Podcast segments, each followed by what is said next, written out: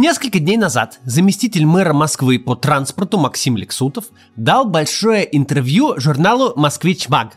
Сам текст ничем особенно не примечателен и похож на все предыдущие. Ждать откровений от чиновника мэрии было бы странно.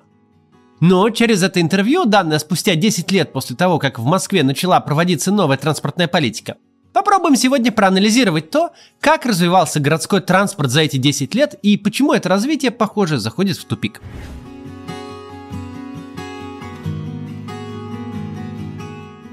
Новая транспортная политика звучит довольно громко для тех изменений, которые происходили с московским транспортом последние десятилетия. Но изменилось на самом деле довольно много. При мэре Лужкове, руководившем Москвой 18 лет с 92 по 2010 э, год, подход к транспорту сильно отличался. Движимой массовой автомобилизации постсоветского периода он руководствовался целью обеспечить максимально возможное количество автомобилей местом в городе. До этого строились городские магистрали, расширялись дороги и не делалось ничего для развития общественного транспорта, кроме разве что метро.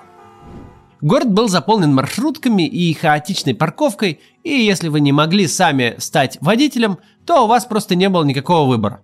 Пробки, маршрутки и машины повсюду стали неотъемлемой частью образа города в нулевые годы. Такой взгляд на транспортную политику уже тогда был сильно устаревшим и в целом неверным – но профессиональных советников у мэра не было, как и общественного запроса на что-то другое. Москве нулевых, как и ее мэру, казалось, что от ужасов перемещения по городу можно спастись только внутри личного автомобиля. Сказать, что все радикально изменилось с приходом нового мэра, было бы неправильно. Осмысленной стратегии у пришедшего на смену Лужкову Сергея Собянина не было тоже. Как не было ее у его нового советника, а после и заместителя по вопросам транспорта Максима Лексутова. Об этом красноречиво напоминает один из первых заметных проектов нового московского руководства – организация автомобильной парковки на тротуарах Тверской. То есть в том редком месте, где ее не было даже при Лужкове. Продолжался этот автомобильный праздник несколько месяцев 2012 года. Но тогда только что созданный наш фонд «Городские проекты» провел исследование, которое показало, что такой перекос в сторону интересов автомобилистов не соответствует реальной картине использования Тверской. Это исследование мы активно распространяли, в том числе и на самой Тверской и около мэрии – о нем многие узнали, и в результате парковки убрали и с тротуаров, и вообще со всей улицы. Примерно с этого момента и начался большой разворот транспортной политики. И первым шагом стала важная и трудная реформа введения платной парковки в городе. Впервые зоны платной парковки появились в 2013 году. Сначала только в самом центре, но постепенно они расширились вплоть до спальных районов. В новом интервью Лексутов вспоминает об этом, отвечая на вопрос, чувствует ли он себя реформатором – Реформа и правда была довольно смелой по российским меркам того времени. Настолько смелой, что по сей день довольно мало городов России рискнули попытаться ее повторить у себя, несмотря на то, что в большинстве других вопросов городского хозяйства Москва всегда была неформальным законодателем МОД для регионов. При этом успешность введения платных парковок в Москве сегодня уже вообще никто не оспаривает. Реформа была так важна для города, что наверняка останется в его истории, Потому что все последовавшее похорошение Москвы с расширением тротуаров и созданием общественных пространств, в общем-то, стало ее логичным продолжением. Но самое главное, ввод платных парковок, как мера по ограничению количества автомобильных поездок в городе, была логически обоснованной. Такими же логичными были меры по развитию общественного транспорта, например, введенная тогда же новая билетная система, эм, сегодня уже привычной всем карты «Тройка», Напомню, что долгое время в Москве до введения этой карты нужно было покупать разные билеты на наземный транспорт и на метро. Никак нельзя было совместить. Так, в принципе, устроен процесс балансирования транспортной политики в любом городе. Ограничение автомобилепользования и стимулирование пользования общественным транспортом. Но кажется, что на самом деле чувствовать себя реформаторами, в том смысле, чтобы принимать непопулярные, но необходимые с научной точки зрения решения, казалось для чиновников совсем непросто – так, в логике действий московской мэрии стала появляться очевидная двойственность. Сочетание хороших решений с плохими. И со временем она стала проявляться буквально во всем. В первую очередь оказалось, что помимо планов по ограничению автомобиля пользования, у мэрии есть и планы по его стимулированию.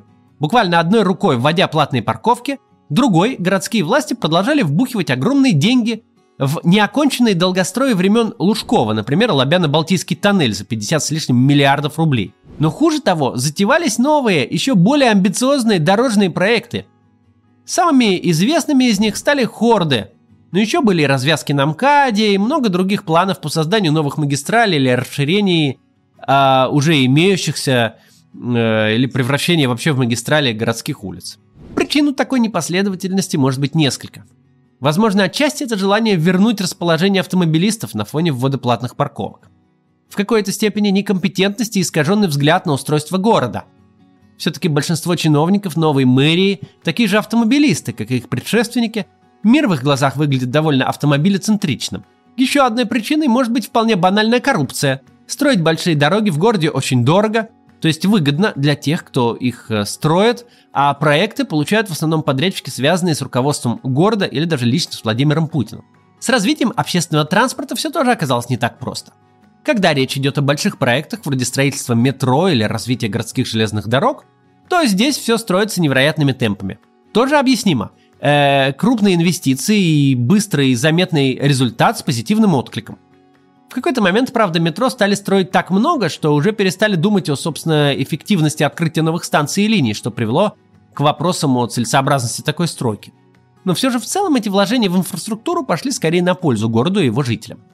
Но риторика мэрии сильно меняется, когда речь заходит о менее выигрышных с точки зрения стройки и быстрого пиара проектах. В этот момент Максим Лексутов вдруг вспоминает про мнение жителей, о котором он почему-то совершенно не вспоминает, когда строят огроменную хорду или дорогу через их жилой район. Например, когда Лексутова спрашивают про развитие трамвая, он говорит, что развивать его вроде бы надо, но многие жители против. А уж если речь заходит про велоинфраструктуру, то в этот момент риторика становится настолько либеральной, что кажется, что все решения в департаменте транспорта принимаются не иначе, как общегородским референдумом. Дескать, каждую велодорожку нужно обсудить с жителями, всех убедить, сузить тротуар. Интересно, а почему не дорогу? и только тогда что-то делать. Идея советоваться с жителями вообще-то довольно хорошая. За исключением, конечно, предложения сужать тротуары, чтобы, не дай бог, не обидеть автомобилистов. Но на самом деле это просто облеченная в пустые фразы про заботу о людях нежелание заниматься проектами, которые не принесут мэрии быстрый положительный пиар, но могут создать какие-то сложности. Понять, почему реальным беспокойством у людях тут и не пахнет легко, стоит вспомнить все про те же хорды – в случае, когда речь шла о миллиардах, потраченных на создание магистрали прямо под окнами домов, мнение жителей и тонкий баланс интересов никто не, вол... не, не, не учитывал и никто о нем не волновался. Да и даже в случае с велодорожками сказать, что мэрия действительно занимается работой с жителями, было бы большим преувеличением. Один из последних городских конфликтов, связанных с введением велополосы на лесной улице, против которой выступали местные жители, запомнился тем, что представители Дептранса от него отстранились, и отбивать его пришлось велоактивистам. Если бы департамент транспорта в реальности интересовался мнением жителей, то он тогда, например, посмотрел бы на результаты опроса москвичей, который проводился в тестовом электронном голосовании. Тестировали систему электронного голосования и опросили более 140 тысяч москвичей. Там спрашивали, как стоит развивать систему городского транспорта, концентрируясь на общественном транспорте или на личном. И 71% сказал, что на общественном. То есть явный перевес. Но на это всем наплевать, продолжают строиться дороги и не строятся трамваи. Или, например, недавно проводился опрос о мнении людей относительно велоинфраструктуры. Выяснилось, что лишь 6% москвичей против строительства велоинфраструктуры и более чем 70% за. Но почему-то мнение людей совершенно не волнует мэрию Москвы в таком случае. Зато на контрасте в интервью много рассуждений о речном транспорте, который хотят запустить в Москве. Учитывая географию Москвы-реки, этот проект имеет мало отношения к реальным транспортным функциям. Даже проектно планируемые маршруты будут привозить не больше 15 тысяч человек в сутки. Небольшой объем даже в сравнении с одним маршрутом автобуса. Но такой проект можно успешно продавать аудитории, как некое развитие и даже ноу-хау типа. В итоге, после многолетнего смешивания коктейля из желания проводить рациональную научную политику и нежелания получить плохой пиар, Э, приправленного необходимостью реализации дорожных проектов в интересах автомобилистов и уважаемых подрядчиков, ситуация, кажется, зашла в тупик.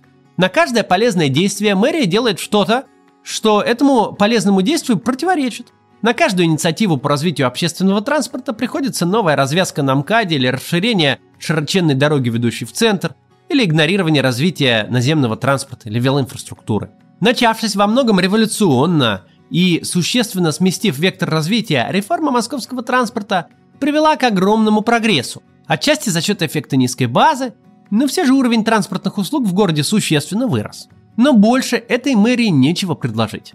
Теперь она устремилась в погоню за хорошим пиаром и занята тем, чтобы проследить, как бы чего не вышло в вопросах реальных проектов развития. Особенно во всем, что касается наземного городского транспорта и транспортной инфраструктуры. В заголовок интервью Максима Лексутова вынесена цитата «Города, прекращавшие транспортные проекты, деградировали».